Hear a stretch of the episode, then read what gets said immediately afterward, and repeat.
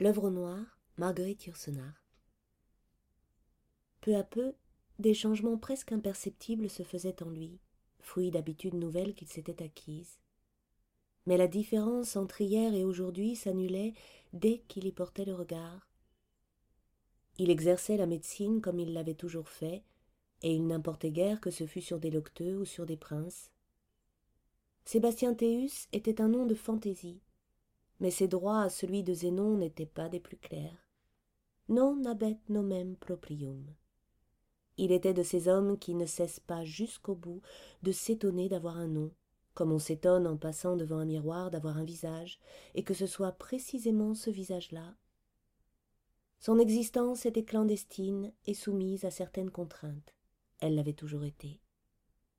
Il vivait, à peu près claquemuré dans son hospice de Saint-Cosme, prisonnier d'une ville, et dans cette ville d'un quartier, et dans ce quartier d'une demi-douzaine de chambres donnant d'un côté sur le jardin potager et les dépendances d'un couvent, et de l'autre sur un mur nu. Ces pérégrinations assez peu fréquentes à la recherche de spécimens botaniques passaient et repassaient par les mêmes champs labourés et les mêmes chemins de halage, les mêmes boqueteaux et la lisière des mêmes dunes, et il souriait, non sans amertume, de ces allées et venues d'insectes qui circulent incompréhensiblement sur un empan de terre.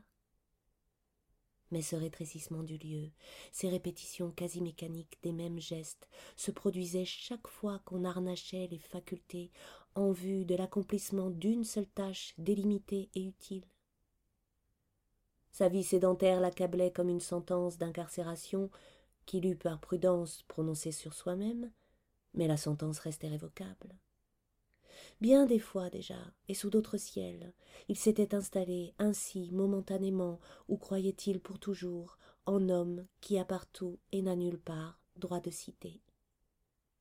Rien ne prouverait qu'il ne reprendrait pas demain l'existence errante qui avait été son lot et son choix.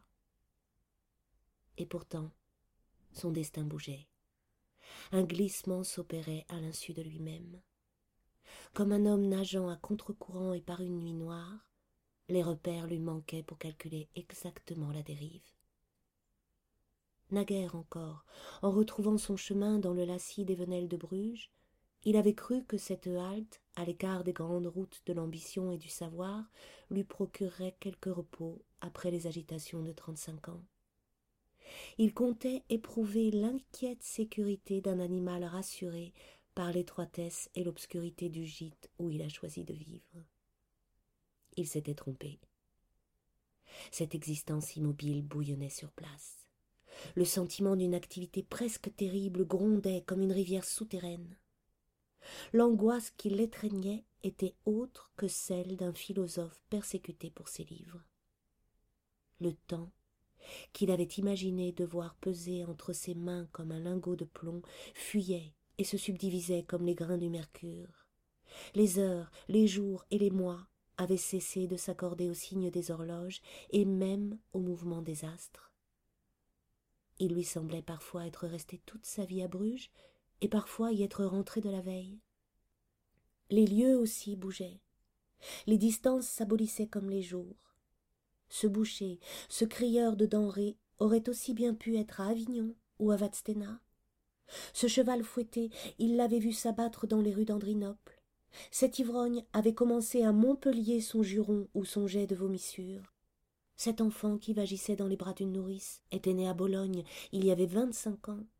Cette messe du dimanche, à laquelle il ne manquait jamais d'assister, il en avait entendu l'introïde dans une église de Cracovie cinq hivers plus tôt. Il pensait peu aux incidents de sa vie passée, déjà dissous comme des songes. Parfois, sans raison apparente, il revoyait cette femme grosse qu'il avait consenti à faire avorter, en dépit du serment hippocratique, pour lui épargner une mort ignomineuse au retour d'un mari jaloux, dans un bourg du Languedoc.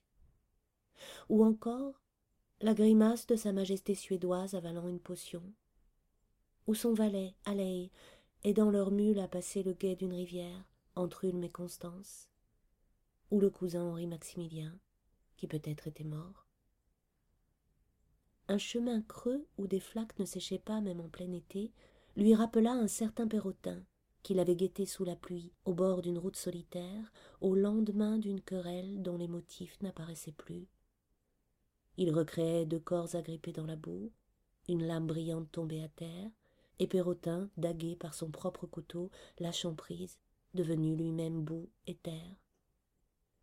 Cette vieille histoire n'importait plus, et n'eût pas importé davantage si ce cadavre mou et chaud avait été celui d'un clerc de vingt ans. Ce Zénon, qui marchait d'un pas précipité sur le pavé gras de Bruges, sentait passer à travers lui, comme à travers ses vêtements usés, le vent venu du large, le flot des milliers d'êtres qui s'étaient déjà tenus sur ce point de la sphère, où y viendrait jusqu'à cette catastrophe que nous appelons la fin du monde. Ces fantômes traversaient sans le voir le corps de cet homme qui de leur vivant n'était pas encore, ou lorsqu'il serait n'existerait plus. Les quidam rencontrés l'instant plus tôt dans la rue, perçus d'un coup d'œil puis rejetés aussitôt dans la masse informe de ce qui est passé, grossissaient incessamment cette bande de larves. Le temps, le lieu, la substance perdaient ces attributs qui sont pour nous leurs frontières. La forme n'était plus que l'écorce déchiquetée de la substance. La substance s'égouttait dans un vide qui n'était pas son contraire. Le temps et l'éternité n'étaient qu'une même chose, comme une eau noire qui coule dans une immuable nappe d'eau noire.